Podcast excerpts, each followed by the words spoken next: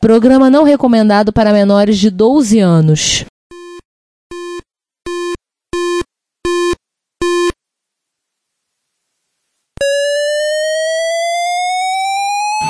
Spectrum 81, Dragon Vic and all it one Commodore 64, Amsterdam and Acorn Electron Cheaper BBC Micro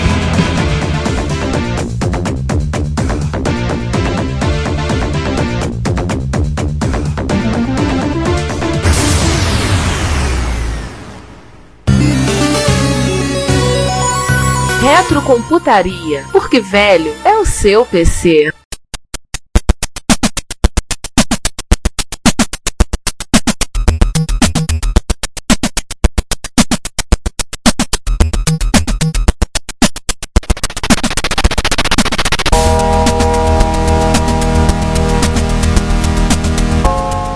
Ele é o Vigia.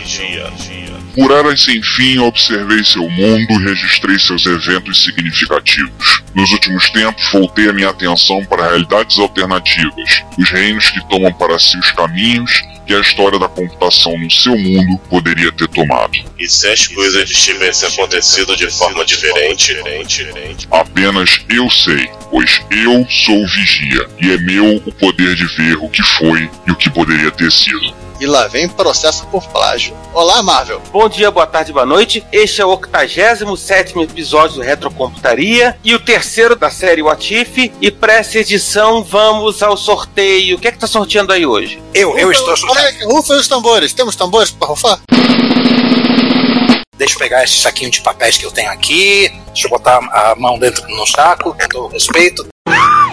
Tá, deixa eu pegar um papel de maneira totalmente aleatória. Tandy Radio Shack. É, é, peraí, peraí, peraí. Me dá esse saco aqui, me dá esse saco, deixa eu dar uma olhada aqui. Deixa eu ver esses papéis, peraí. Tandy Radio Shack, Tandy Radio Shack, Tandy Radio... Pô, tá Tandy Radio Shack em todos eles. Que isso, rapaz? Não, peraí, tem um escrito General American Industries aqui. É, qual é, pessoal? Faz tanto tempo que eu não idealizo um episódio, eu quero nadar na minha praia. Bom, já decidiram afinal de contas? Vamos falar da, da gay. Hum, boiola. Não, vamos falar de Tandy, vamos falar de Radio Shack. Bom, vamos passar bem rapidinho, porque afinal de contas a gente está nesse momento em algum do multiverso retrocomputaria. Aliás, para falar multiverso retrocomputaria, né? Agora que acho que ano que vem que o multiverso vai entrar definitivamente no, no mainstream cultural. Você pode ter certeza disso. Multiverso é domínio público desde, o, desde que, que também passou Não, não, Giovanni.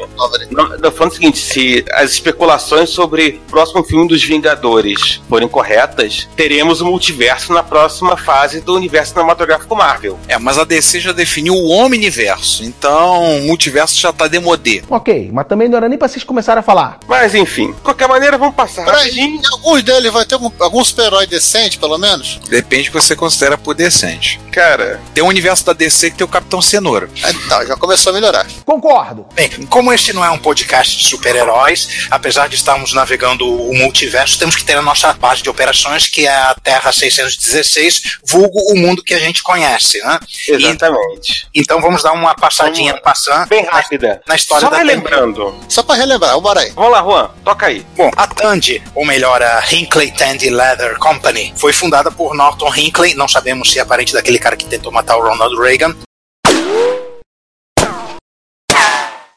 E David L. Tandy, em 1919, logo após o término da Primeira Guerra Mundial, como uma empresa de couro para calçados na região de Fort Worth, no Texas. Depois da Segunda Guerra, Charles Tandy substitui o pai na administração da empresa e começa a fazer vendas por catálogo. Em 1950, a sociedade com o Hinckley ela é desfeita, a sinergia do Charles Tandy com o Hinckley deu ruim, ela é desfeita e surge a Tandy Leather Company, sob controle direto da família Tandy, né? Em 1955 ela é vendida para American Hide and Leather Company, que é de Boston, e depois da fusão da, da fusão, Ai, que burro, dá zero pra ele.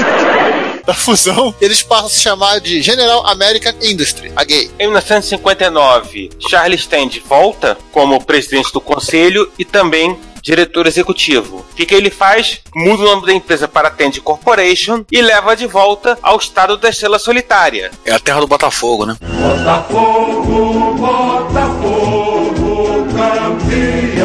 desde 1910. Dois anos mais tarde, após a fundação da empresa que deu origem à TAN, de 1921, dois irmãos, Theodore e Milton Deutschman, abriram em Boston um pequeno negócio de venda de rádios e componentes para eles. E aí, usando o nome dado pelo depósito desses equipamentos na Marinha dos Estados Unidos, já que os dois serviram a Primeira Guerra, a empresa passou a se chamar de Radio Shack. Lá pelo final da década de 30, eles já estavam fornecendo equipamentos de áudio, os famigerados Hi-Fi, não é Wi-Fi não, tá? Hã? É hi-fi. E tem isso e aquilo que se tornou a, a tradição deles, que era o catálogo da Radio Shack. Em 54, eles passaram a vender produtos de uma marca própria, né? Não só vender dos outros, vender deles também, que é a Realistic, que foi descontinuada só em 2000. E a partir da década de 60, ela começa a se especializar na venda de componente eletrônico pro robista, pro entusiasta de eletrônica. E já contava com nove lojas e de um serviço de venda por catálogo, já citado. E já na década de 1960, eles tiveram uma brilhante ideia de entregar os produtos antes de receber o pagamento. Ô cara burro! Coisa que os deixou com sérios problemas financeiros. Em 1963, Charles Stand tomou interesse por essa história de eletrônica de consumo e adquiriu a cabana do rádio, tornando-a parte do grupo Tand. Aí o resto é história. Ah, aí vem TRS-80, TRS-Colo, TRS-80 Model 100, TAN de 2000, TAN de 1000, vendeu a fábrica para ST, decline as falências. Isso é a Terra 616. Agora nós vamos nos perguntar o que aconteceria se Com um HD embutido, o GS ROM 4. Se a gente parar na Terra F0DA. Aí ele tá complicando mais, Rogerinho. É, o Acho número que é essa- hexadecimal, tá? Eu acho que essa aqui é a Terra com esse número. Não, não.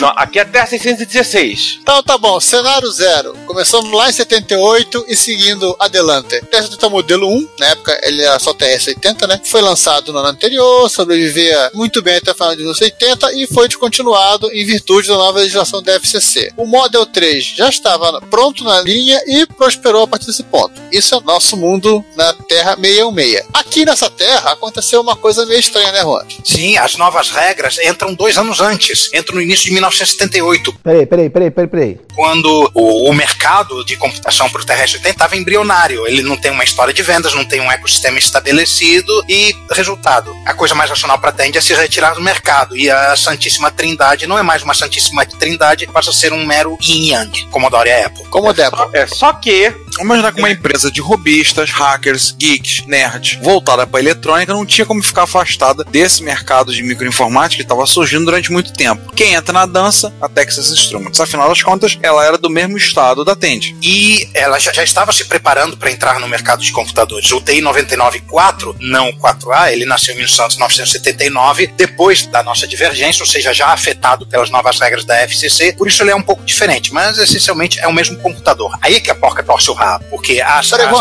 você quer fazer sem a minha retificação, depois a gente faz o universo paralelo com a minha retificação? Cara, a gente pode fazer quatro Nossa, universos paralelos. É triste isso, hein? É, temos o cenário zero e o cenário zero do B. Aí tem o zero vírgula, né? É. Nossa mãe. Haja cenário zero. Tem variação pra todos os gostos. Cara, hoje tem mais terra do que é, é, o universo decente da crise das infinitas terras. A gente comprou todo o estoque de terra infinita deles. Exatamente. Ei, Juan, pega o seu, depois eu, eu faço a divergência. Então, na nossa terra, as novas regras da FCC, houve um lobby para elas por parte da própria Texas. Só que nesse caso ela teve outras causas. Então, a Texas Instruments foi pega com as calças na mão de uma maneira similar à da Tandy Radio Shack. Então, de todo nós mundo. temos de um lado uma empresa que fabrica computadores e de outro uma mega empresa varejista, com um canal de distribuição todo azeitado, 300 mil lojas nos Estados Unidos, clientela certa e que até então não mexia em computador, tinha tentado, mas a tentativa foi abortada e ainda fica no mesmo estado também, então por que, que não cooperarmos? Resultado. Eventualmente a Radio Shack torna-se uma revenda especializada em computadores, fornecendo, além dos seus equipamentos de rádio, os computadores da Texas. Ah, Aí só podemos especular no que, que a engenharia da Texas receberia de pitaco da Tend, né? Ou não. Minha ideia é de que eles puxariam um pouco mais a Texas pro lado da computação aberta, então não teríamos aquele. Na verdade, hein, Juan, pra ficar mais barato. Também.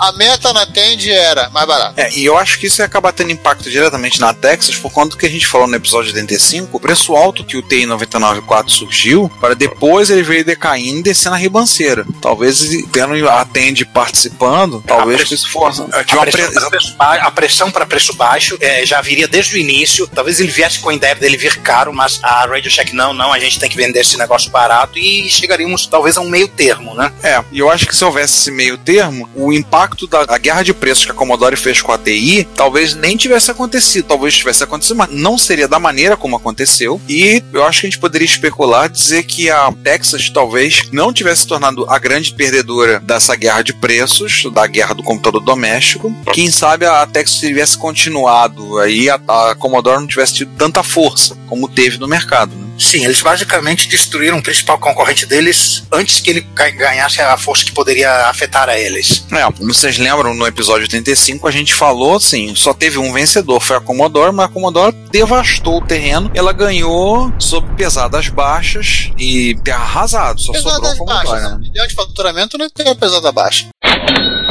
Não, vão pesadas baixas pros Dos outros.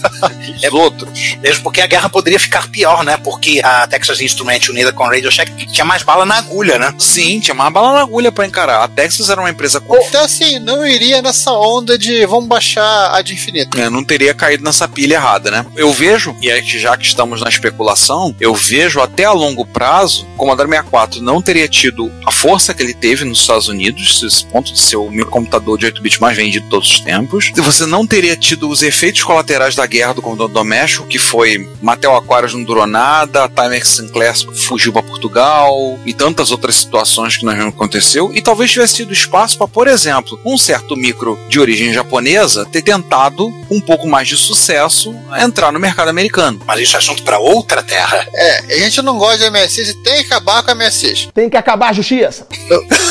Isso foi Giovanni da outra terra que tá falando, tá? Não é da, da 16, não. Mas tem uma coisa curiosa: esse, esse cenário zero, ele tem o cenário zero do B. Ou seja, uma mancha solar no lugar errado fez interferência no lugar certo. Roda o quadro aí, Simone. O Retrocomputaria está disponível em vários serviços de streaming de áudio. Entre eles temos o YouTube, o iTunes, o TuneIn, o Stitcher, a Last FM, o Evox, Castbox FM, Player FM, Google Play Música e agora também no Deezer. Ou seja, se você é cliente daquela operadora que tem parceria com o Deezer, você também pode nos ouvir por lá. Não deixe de ouvir, comentar e compartilhar o nosso trabalho. Nosso muito obrigado por sua audição. A Sinclair anuncia que com o QL Plus que, eu tô, o que nós estamos falando? Ah, Rolou essa história, né? A nova legislação da FCC foi aprovada em 1980. A Tende se viu assim traída pela própria TI, e essa história de que de lobby para aprovar essa, essa nova legislação, né? Então ela 1970 não, 1978. Estamos numa terra alterada. Temos 78, ô, vamos falar assim, tá complicado isso, né? Estamos sem projetos, não vai dar pra conseguir com o TRS-80. Aí alguém lembra, pô, em 77, um carinha falou com a gente um tal de Chuck Pedra, ele trabalhava na pô, ele tá fazendo um micro. Aí eles entram lá, o contato, começa a bater papo, aí o Chuck apresenta o Charles Stand pro Jack Trap. Aí papo vai, papo vem, conversa vai, conversa vem. Vocês têm um micro pra vender, nós temos 300 mil lojas pra vender computador. Nós estamos querendo ferrar a TI, né? A Texas, É. e aí? E, como diria aquele velho ditado Klingon, né? Você tem que falar em Klingon, tá? Vai lá. Ah, não, não foi reprovado em Klingon. Mas depende, você vai falar Klingon do Norte ou Klingon do Sul? Klingon do meio oeste e o meu tradutor universal tá sem bateria. Não botei pra carregar. Deixa eu tentar. Kaknunai. Que isso, rapaz? Isso é maconha, meu irmão. Vingança é um prato melhor servido frio. bem melhor. Bem melhor. Então, nesse bate-papo, a Tende e a Commodore resolvem produzir o TRS-80 PET. Basicamente, é o esquema do PET na carcassinha cinza Mercedes, para ser vendido na loja Radio Shack, com o brand da, da empresa, né? E também vender os PETs. Monitor Essa- separado, né? É, como monitor separado, o tempo já estava no estoque e por aí vai. Nesse meio tempo, também uma outra empresa que tem um, tinha um parque industrial grande no Texas e também não, não curtia muito a TI, uma tal de Motorola, assina uma parceria co- com elas. Começa o fornecimento de, e, e também desenvolvimento de conjunto de componentes. Nessa aí, a MOS que tinha sido absorvida pela Commodore, ela começa a perder a importância, né? É, ela gera um braço de semicondutores tratando direto com outro braço de semicondutores que é a Motorola. Ou seja, nós temos um mundo no qual a arquitetura 6502 não é tão forte. Ela ainda Não. tem Apple, né? É, ainda não tem tem Apple. Apple. Mas considerando que o meu 502 vende até hoje, né? Quem se ferra bonito nesse universo é a TI, né? Porque é praticamente todo mundo contra ela. Sim, a TI armou uma armadilha e caiu dentro dela. Caiu na armadilha de cobra. Exatamente. É, você tinha aí a, a série CBM2 sendo comercializada pela Tend, posteriormente a Radio Shack O Vic 20 estaria saiu um ano vendendo, antes. estaria vendendo o Vic 4 20. anos antes também. Exatamente, pa- anteciparia o lançamento do VIC 20 e do Commodore 64 em um ano e eles sendo vendidos na Radio Shack. É basicamente todo mundo contra a TI. Nesse caso, como a gente falou, a guerra de preços já ser mais feroz e mais violenta ainda. TI ia abarcar um prejuízo ainda maior. Se ela abarcou num trimestre 330 milhões de dólares, agora era meio bilhão pra cima. Isso em 83, um ano antes também. As ações indo lá pra baixo, e com direito a editorial do, do Wall Street Journal clamando pra alguém comprar a TI. Alguma empresa norte-americana grande comprar TI. Pra IBM, pra DEC, pra HP. Gente, compre TI antes que ela caia na mão de algum japonês maluco.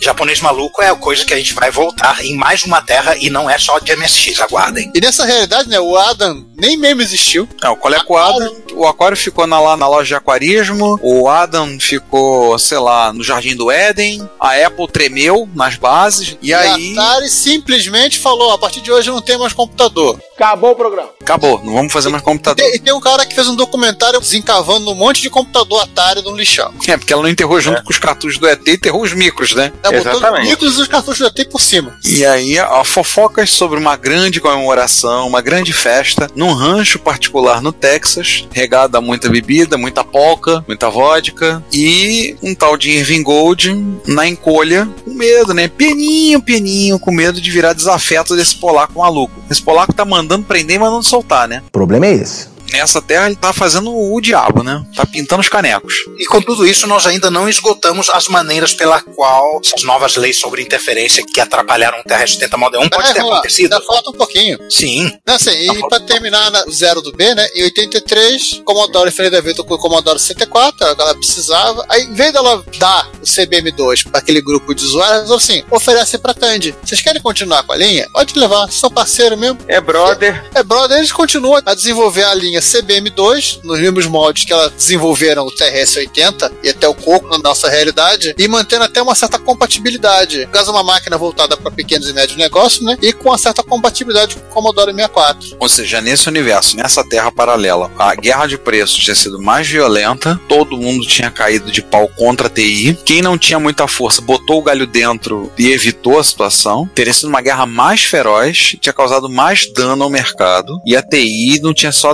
a divisão de computadores, talvez a divisão de componentes estava tendo problemas, calculadoras, ou seja, vão vender e, como a gente falou, antes que um japonês maluco compre. E aí, ou seja, a Commodore e a Tandy teriam feito uma parceria e a parceria ter sido muito forte e eles teriam dominado juntos o mercado. Em linhas gerais é isso, né? Marrom, explica essa coisa aqui. A mancha solar dessa vez virou pro outro lado. Lançado em 1987 pela Unitron, o Mac 512 foi o primeiro clone Isso é o seguinte, saí na Terra F0DE do lado, ali em volta de 77, alguém escondido, né, sob um pseudônimo que até hoje não foi descoberto, soltou em grupos de robistas eletrônicas como fazer seu próprio Pong. E rapidamente todo mundo clonou e rapidamente o mercado americano ficou inundado.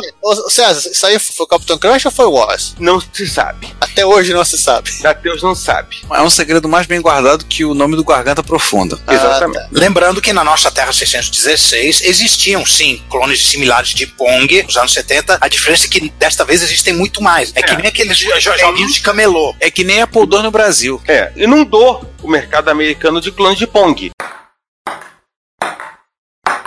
Só que tem um problema. Havia uma falha no circuito liberado e que gerava interferência nas televisões. E óbvio que ninguém se preocupou em olhar para o circuito, só queria saber de clonar, clonar, clonar, clonar, mais barato possível. E basicamente, logo logo, o FCC estava absolutamente inundado de reclamações de gente que não conseguia ver televisão porque o vizinho estava jogando Pong. Detalhe que a Tente não vendia nada envolvendo Pong. A Tente não vendia jogo. Obviamente, isso significou que os eleitores foram reclamar que os representantes que não estavam conseguindo ver a televisão, programas deles, os representantes foram no FCC perguntaram qual é, e o FCC, em 78, baixou as regras de interferência. E óbvio que a Tende, que estava no meio do desenvolvimento do TRS-80, basicamente acordou um dia, abriu o jornal e descobriu as novas regras de interferência. O que, que Charles Tende faz? Bota o jornal em, em cima da mesa, pega lá o, o livro dele, vê que o presidente da Câmara dos Representantes é do distrito onde está localizada a Texas Instruments, junta o Lé com o CRE.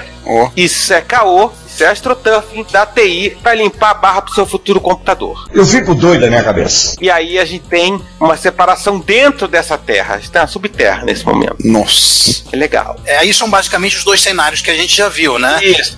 Mas a gente já viu. Só que de um jeito diferente. Isso. Né, No primeiro caso, acontece a aliança com a Commodore, ou seja, Charles Stand fica puto da vida. Tipo, pegou o primeiro jatinho dando mole, foi até a Pensilvânia, chamou o polaco pra conversar e saiu de lá com uma aliança. E no segundo caso, o burburinho chega no ouvido dos deputados e senadores do Texas que montam uma força-tarefa pra fazer todo mundo deixar disso. Ah, não sei o que, vamos conversar, não é bem isso, a TI não tem nada a ver com isso, etc e tal. Até que todo mundo fica, até que se resolve o problema e todo mundo fica bem e atende e a TI fazem uma aliança, tendo como celebrante da aliança o governador do Texas. Olha. Um casamento com o governador do Texas. E essas Quem era o duas. governador nessa época? O Tom Mix?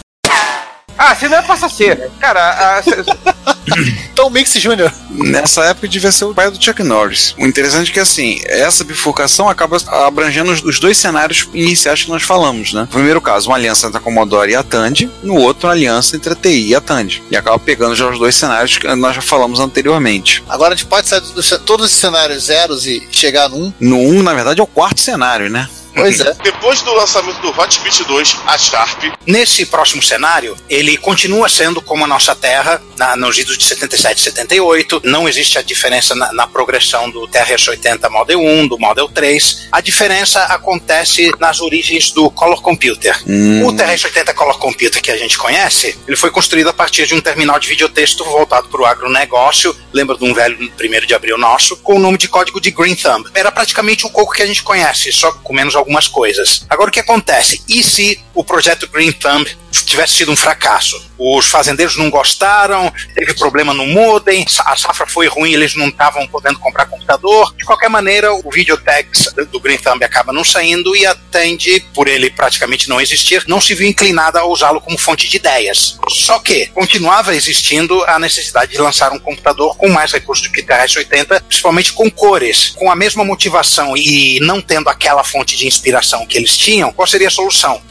Pegar a arquitetura TRS-80 existente e adicionar cores de maneira retrocompatível. Aí eu peço para vocês Ou voltar quase retrocompatível. quase retrocompatível, dentro da medida do possível. Na nossa Terra 616, nós temos algo parecido que se chama o Color Gene, feito pela EACA, aquela que o camarada de Hong Kong deu desfalque e fugiu para Taiwan. Ah, Só que dessa vez quem faz É, isso o chinês fugiu pra Taiwan porque ninguém ia achar ele lá, né? Idiotas! Ah.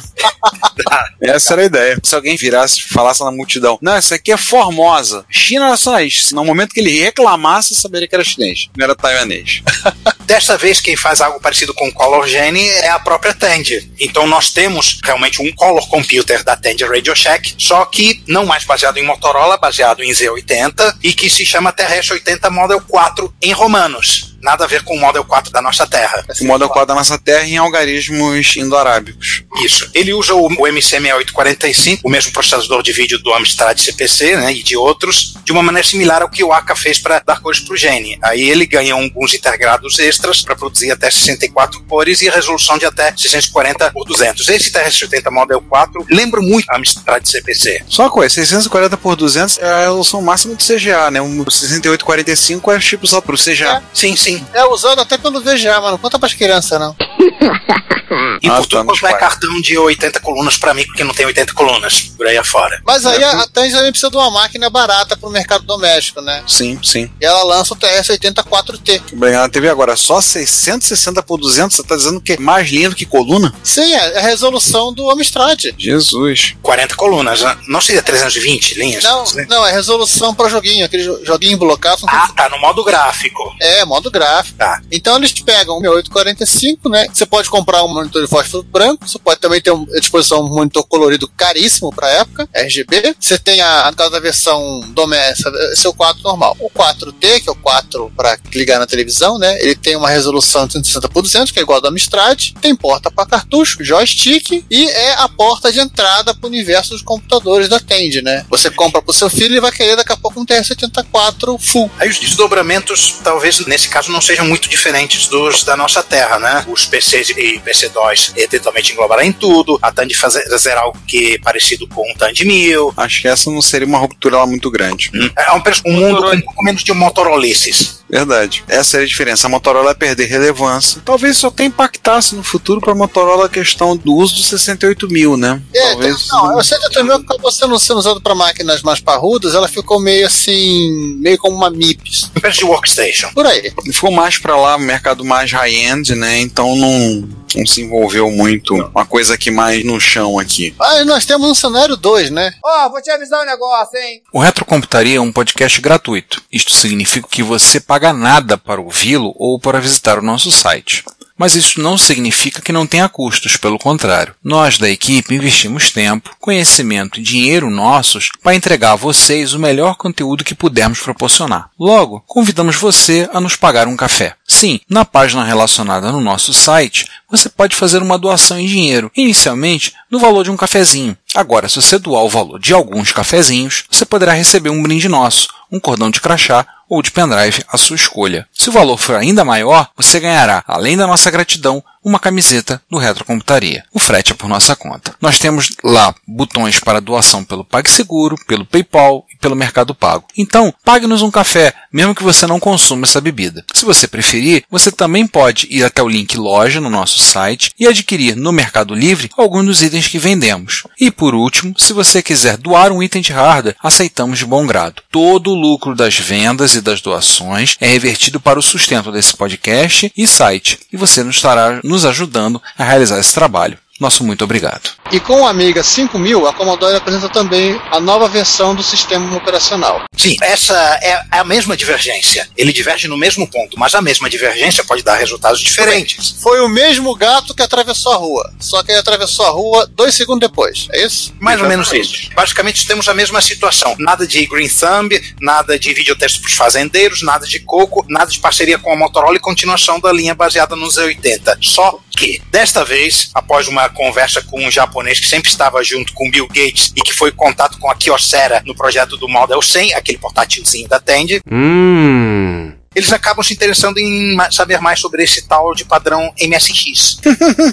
E aí perguntam pro Bill Gates, e o Bill Gates já tá meio chateado com a IBM, porque a relação azedou bem mais cedo nesse universo. Que o, o gerente da IBM que falou, olha, a gente vai dar prioridade pro DOS de vocês, vamos vender o CPM, mas assim, o CPM vai estar mais caro, de propósito. Aqui não. Esse gerente, assim, ele olhou pro lado errado no momento errado e Tomou a banda. tomou uma banda. O que entrou, o cara curtia CPM. O cara achou melhor deixar, que nem no mainframe, eu tenho um monte de sistema operacional, tem que dar oportunidades iguais para todos. É um cara que definia mais a igualdade. Né? E Aí aí o que com isso. acontece? É, PC-DOS e CPM86, que no caso do 5150 é chamado de PC86, slash 86, aliás, o, povo lá adorou o nome, são vendidos em pé de igualdade. Sim, e aí com isso, a Microsoft perde prestígio com a IBM, perde força, porque come-.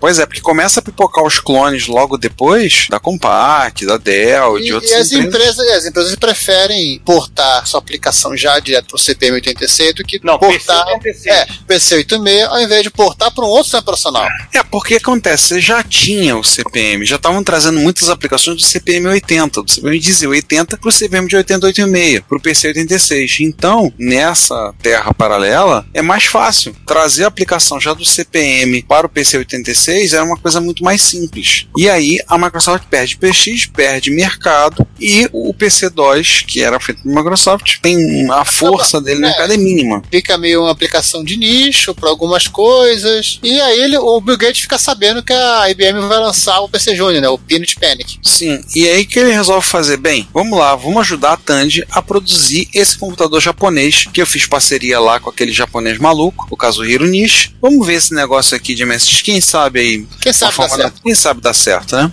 Né, Quem sabe lasca a vida da IBM. Pois é, quem sabe eu consigo piscar o pé deles. E aí a Tandy entra no consórcio. No consórcio já estavam inicialmente Spectra Video, Philips, Sony, Sanyo, Mitsubishi, Toshiba, Hitachi, Panasonic, Canon, Casio, Pioneer, Fujitsu, Yamaha, JVC, Kyocera, Goldstar, Samsung e Daewoo. Ou seja, gente de tudo que é lato e compõe o consórcio MSX. E a Tandy entra. A primeira fa- fabricante americana. Isso. E aí numa dica do, do japonês, assim, ó, fabrica não, fabrica não, compra o M, compra o M. Eles estão com essa ideia. É interessante isso. E aí eles vão pegar máquinas da Deiru, Já que eles, né? também já, eles já tinham uma fábrica na Coreia do Sul. E aí a Deiru fez OM para metade do planeta, em termos de MSX. E vamos pegar os micros de 8K da Cássio, que são os baratinhos, os baratuscos, e quem sabe de alguma forma competissem com os Timex Sinclair. Pouca memória, É, baratinho. competir com qualquer coisa. E pra ter alguma coisa diferente pra vender nas lojas. E aí ela pega essas máquinas, rebatiza e lança como o Tandy TSX 100, são os micros da Deiru, remarcados por ela, e o Tandy TSX 10, que são os da Cássio. Olha, alguma correlação aí, Juan? Holocomputer, TMC10. É, sim, sim. Se o MC10 fosse compatível com o Coco, né?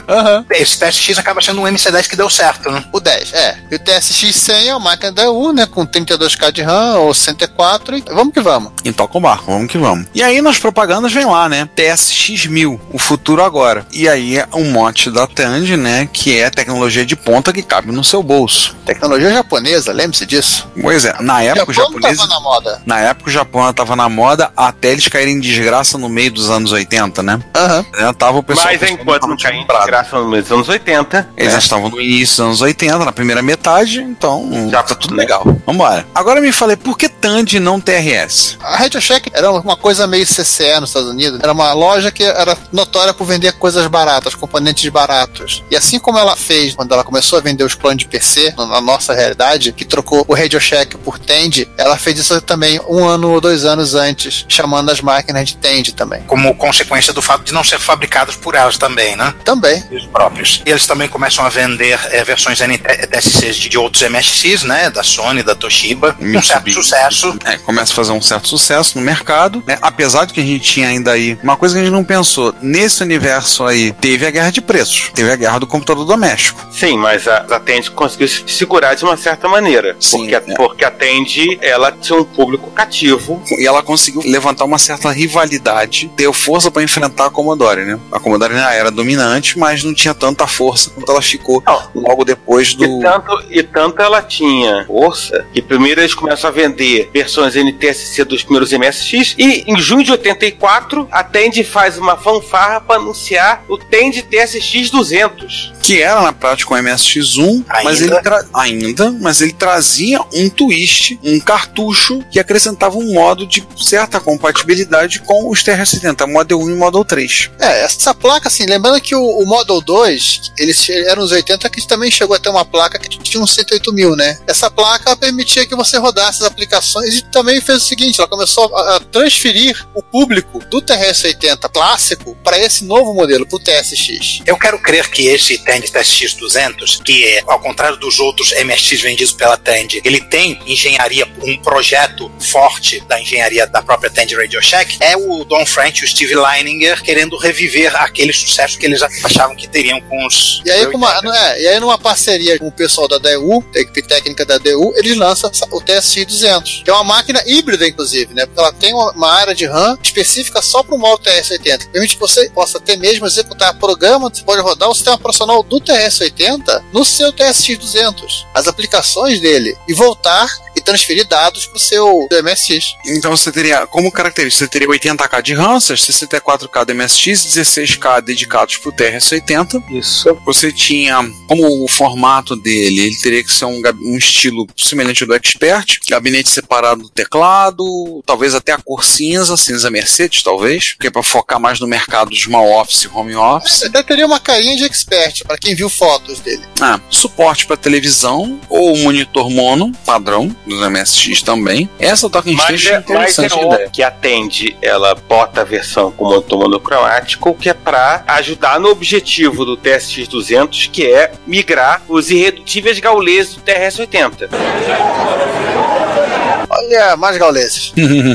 Aí fica lá bonitinho, monitor monocromático. Depois até teve uma versão mais à frente do TSX 200 em que ele junta um pouquinho mais a, a eletrônica. Não chega a ser um all-in-one, mas junto mais a eletrônica. E tem essa docking station. Que é bacana. Essa ideia é interessante, né? Uma docking station você encaixava em cima do equipamento que você podia até ter duas drives de 5 um quarto, que era uma coisa assim, muito tavam. Estavam no estoque, né? Lembrar que os MSX no Japão usavam drive de 3,5, mas esse, cara, nos Estados Unidos usava drive de 5 um quarto. E aí você encaixava essa docking station em cima, ligava lá e você tinha ganhava dois drives. Inclusive dois drives específicos pro modo TRS-80. Isso. Pra você rodar aquela panaceia de sistemas operacionais que ele tinha. Com isso, né, as máquinas têm uma boa aceitação como console de jogos também, né? Nunca acharam viram um Galaga tão fiel do arcade. That man is playing Galaga. Mas tem a concorrência, né? A gente já falou que nesse universo houve a guerra de preços da Commodore e a Texas saiu do mercado bem machucada. Isso aconteceu. Só que a Tandy tem força para enfrentar a Commodore e tá vindo dessa forma, vindo com esses equipamentos. Aí em 85 Quase 86. sai o Tandy TSX 2000, que, seguindo a linha, é rebranding Deiro e no caso é um rebrand do Deiro CPC 400. Isso é MSX2? É. Ele é um MSX2 com dois drives embutidos e com gabinete separado do teclado, cinza escuro, e é um micro muito bonito. Só que aí que tá, ele vinha como um rebrand do CPC 400, que era um MSX2. Só que ele vinha só com 64K de VRAM. Ah, mas tinha um kit pra você botar 128. Pô, Aí você você ia na Radio Shack, comprava mais Aham. 64K e colocava. Padrão Radio Shack, né, Juan? Mas o mais importante, né, de novo, já tinha a biblioteca de software do TRS-80 convertida e já vinha com Deskmate. Se você já ligava, já botava no Deskmate e você podia rodar seu software TRS-80, você podia ro- rodar seus jogos da Serra Online e se você tivesse um, um amigo japonês, você podia rodar o software japonês. Isso aí, gente, Serra Online. Nessa realidade, teve laser do Sweet Larry pra MSX, aí o bando de ananistas. Teve Space Quest também. É, por aí. Cara, Space Quest PMX ia ser bacana. Oh. Só que essa máquina, o TSX 2000, durou pouco, porque logo depois, no ano seguinte, saiu o TSX 400, que é um MSX2 all-in-one sem o suporte ao TRS-80. Já se pressupõe que já houve a migração, né? já houve tempo do pessoal migrar, mas o TSX 200 continua justificando sua existência até o final dos anos 80, por conta de ser um bom console de jogos. Tem a do- biblioteca grande de aplicações. Sim, as aplicações CPM, TRS-80, e aí vem competir no mercado doméstico com os videogames que estavam chegando, como o Nintendo, o NES, o Master Não, System. E, e mais à frente foi continuou competindo com o Commodore 64 desse mercado de computadores quase brinquedo no final dos anos 80. Sim, e isso aí foi semelhante ao que aconteceu no Brasil. Isso. Aí nessa terra, alguns anos depois, o TSX 400, que não foi assim muito vendido, é disputado a tapa pelos colecionadores. A tapa. Único no, no eBay. Único no eBay, Ah, único na Craigslist. TSX 2000 completo também é disputado, César. A tapa. Único no livre comércio. O, o site tem outro nome nessa terra. Exatamente. computaria. Vale por um bifinho.